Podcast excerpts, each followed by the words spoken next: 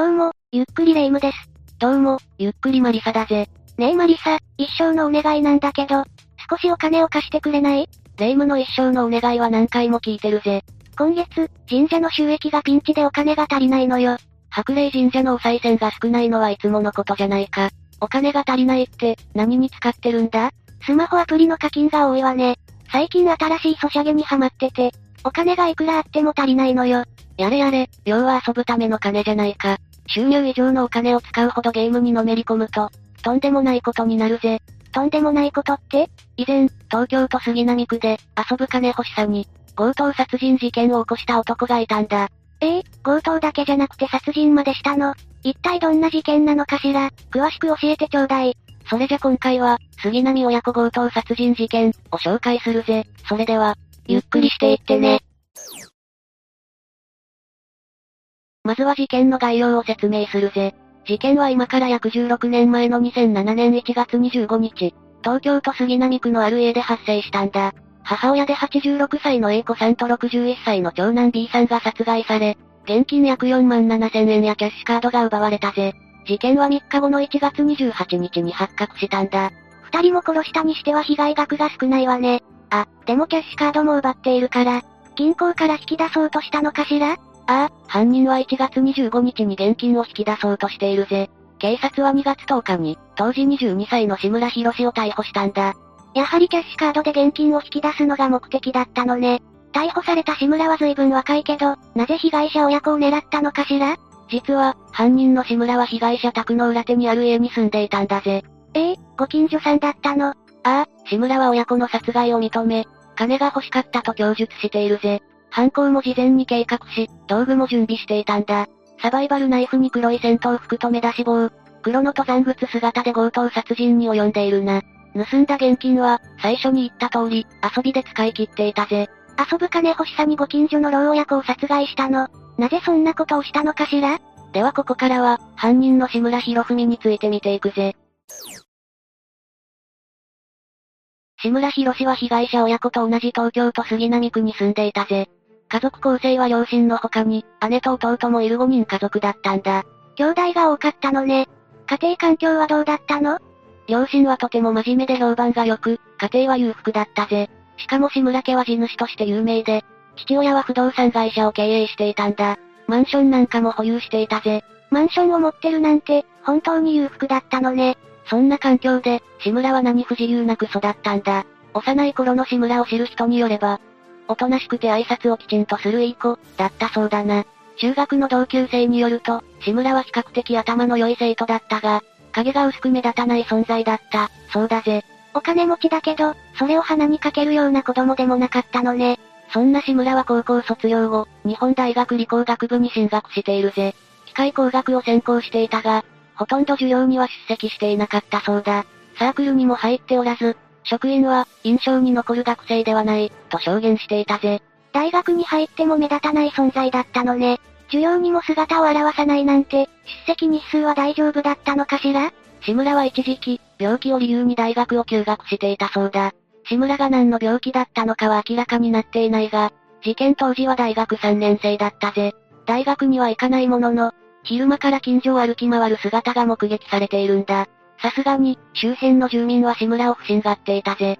住民によればその時の志村は、気持ちが悪く、普通の感じではない、様子だったんだ。病気が本当かは置いておいて、志村は歩き回って何をしていたのかしら？最寄り駅の近くにあるゲームセンターに通い詰めていたぜ。週に5日ほど、午前11時から2、3時間をそこで過ごしていたそうだな。志村は対戦型のゲームを好んでプレイしていたぜ。常連客とも親しくて、ゲームの合間に趣味の話もしていたんだ。っかり常連になっているわ。でも、志村の趣味って何だったの？彼は周囲の人に、ナイフやモデルガンを集めている、と語っていたぜ。自宅には軍用のナイフなどをコレクションしていたんだ。志村は特に働いていなかったが、パチンコやタバコにもお金を使っていたそうだな。働いていないのにお金があるってことは、100%親のお金じゃない。その通りで、志村は母親の小遣いで遊んでいたんだ。だが、志村は様々な浪費を重ねる中である思いを抱くようになった。ようやく働く気になったのかしら？いや、志村は、小遣いが少ない、と考えていたんだ。大学にも行かないで遊び歩いてるくせに、よくそんなことを考えるわね。その通りなんだが、すでに志村は小遣い以上に浪費していたんだ。節制することも考えられず、もっと金が欲しい、と思っていたんだぜ。そして考えついたのが、ナイフで人を脅して金を奪うことだったわけだな。いやいや、発想がおかしいわ。お金が欲しいなら働くべきなのに、それは考えなかったの。残念ながら、働くという考えはなかったようだ。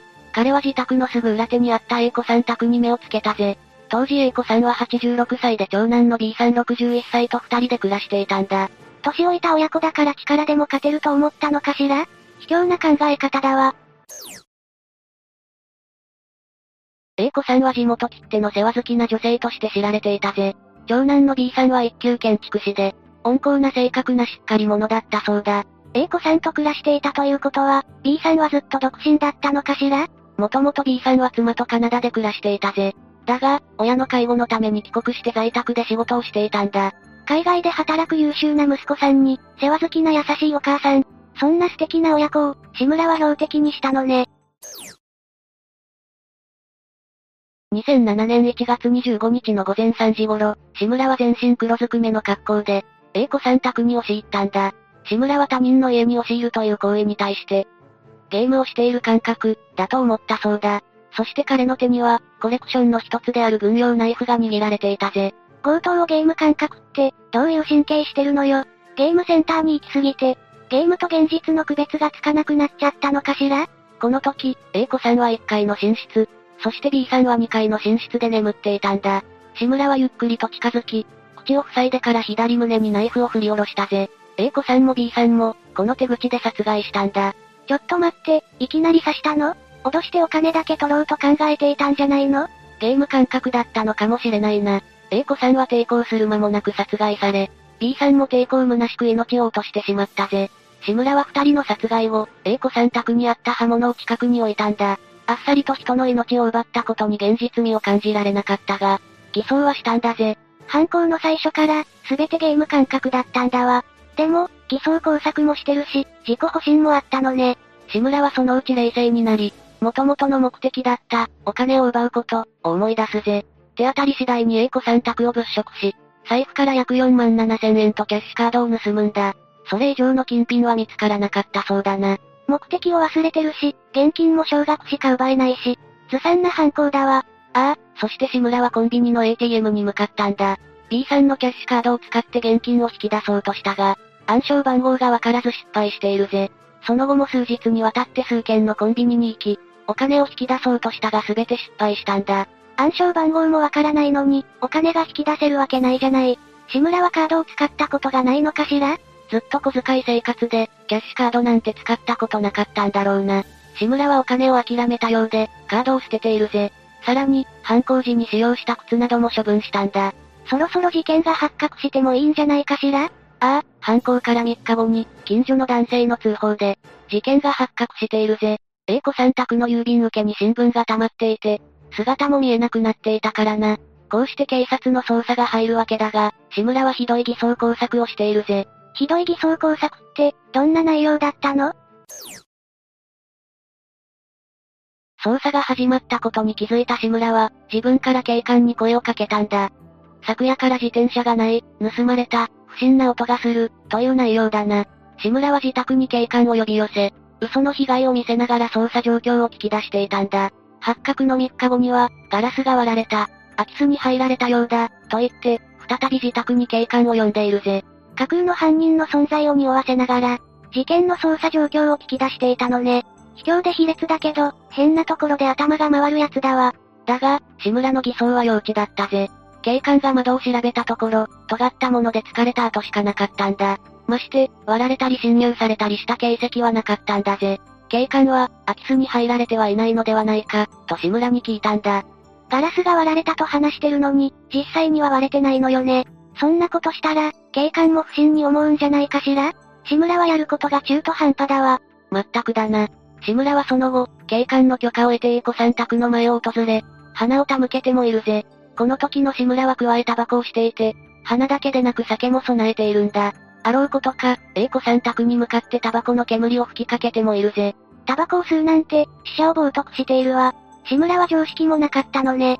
志村はその後、周囲に対し、自分は犯人ではないという演技までしているぜ。彼はその際、誰がこんなことをやったんでしょう。怖い世の中になりましたね、と話しかけていたんだ。現場に駆けつけた報道陣に対しても声をかけ、今日はカメラが少ないですね。事件はこうやって忘れられるのかな、などと話したぜ。ちなみに志村は、普段は会釈程度しかしない男だったんだ。普段は話しかけてこない不審な男がそんなことしたら、怪しまれるんじゃない？それにしても志村の口調、めちゃくちゃムカつくわね。自分が捕まらない自信があったのかしら？あくまで志村の中ではだが、そうだったんだと思うぜ。その後の志村は、A 子さん宅から盗んだお金で、ゲームセンターで遊んでいたんだ。そこでも、自分は犯人ではない、と主張しているぜ。最近自宅に空き巣が入り、自分のナイフが何本かなくなった。報道されている凶器の特徴と似ているものがあり、犯人に使われたと思う。重要参考人になるかもしれない。自分はアリバイがなく警察に突っ込まれたら面倒だ。とも話していたそうだな。ペラペラ喋りすぎていて、逆に志村の意図がわからなくなるわね。平然と嘘をついていた可能性はあるぜ。また、焦りから自分が疑われる可能性を消そうとした。とも考えられるんだ。墓穴を掘ってるとは考えなかったのかしら？急にそんなに話し出したら、みんな志村を怪しむと思うわ。だが、家族は疑っていなかったぜ。志村の父親は、近所でこんな事件が起きるとは、病人のために家の周りの塀を直さないといけない、と、周囲に話していたんだ。息子が犯人と知った時の親の気持ちを思うと、胸が詰まるわ。そして、事件発生から2週間以上経過した2月10日、志村は逮捕されたぜ。最初の容疑は、B さんのキャッシュカードを、不正に利用しようとしたことだな。その後は A 子さん親子の殺害を認め、お小遣いがあまりもらえず、金に困っていた。どの家でもよかった、と供述したんだ。そんなしょうもない理由で命を奪われた二人が、気の毒でならないわ。志村は反省しているのかしら裁判の中で志村は、お金が欲しいだけでなく、ゲーム感覚で人の家に侵入してみたい気持ちもあった。被害者に対する罪悪感はない、と供述しているぜ。当然だが、この発言を聞いた A 子さんと B さんの遺族は、志村の死刑を望んだんだ。そんな発言を聞いたら、誰だって極刑を望むわ。検察は、遊興費欲しさに二人の命を奪った。身勝手な犯行、と述べ、遺族と同様に死刑を求刑したぜ。一方弁護側は、事件当時、被告は心神喪失状態だった、として、無罪を主張しているんだ。弁護側にも立場があるのはわかるけど、心神喪失なら罪がないみたいな風潮、良くないわね。偽装工作までする犯人が心身を喪失してるなんて、おかしいと思うわ。志村の精神鑑定については、弁護側と検察側で正反対の見解が出ているぜ。だが、判決公判で裁判長は志村の完全責任能力を認めたんだ。当然だわ。その上で裁判長は、計画性が乏しく、前科がない。当初は脅して金を奪おうと考えており、手にかけようと決意したのは犯行の直前だった。当時21歳8ヶ月と若く、改善や更生の余地がないとまでは言えない、と述べ、無期懲役を言い渡したぜ。ちなみにこれは、かなり異例の判決なんだ。どうして異例なの？強盗殺人は普通、死刑か無期懲役かの二択なんだ。この事件の場合、被害者が複数だから、本来なら死刑の可能性が高いんだぜ。それなのに、どうして志村は死刑じゃなかったの？理由はいくつかあるぜ。まず志村は、遺族宛に謝罪の手紙を書いているんだ。さらに、最終意見陳述で反省していると述べているぜ。それに、志村の家族が遺族に慰謝料8000万円を支払っているんだ。え、志村の家族が慰謝料を払っているの？息子を甘やかしすぎじゃないかしら？信じられない話だが、志村は無期懲役を不服とし、控訴しているんだ。検察も、一審の結論は他の裁判例との均衡が取れず、遺族にも受け入れがたい、として控訴したぜ。検察が控訴したのはわかるけど、志村が控訴するのはおかしいわ。まったくだな。しかし、弁護側のみでなく、検察側の控訴も棄却されたぜ。これにより検察側は上告を断念したが、なんと志村は上告もしているんだ。どこまでずうずうしいのよ。最終的に、志村は上告を取り下げているぜ。これによって、無期懲役が確定したんだ。志村の幼稚さと卑怯さがとにかく腹立たしいわね。資産家の息子として甘やかされた結果なのかもしれないな。もちろんだが、この判決に納得しない人が多数派だったぜ。今回の話はどうだった？どうしても、判決に納得がいかないわ。それはわかるぜ。志村の責任能力は認められているからな。しかも犯行後に偽装工作をしているわ。タバコの煙を被害者の家に吹きかけたのも悪質な行為よね。裁判の様子を見ても、反省しているとは思えないわ。霊夢の気持ちもわかるぜ。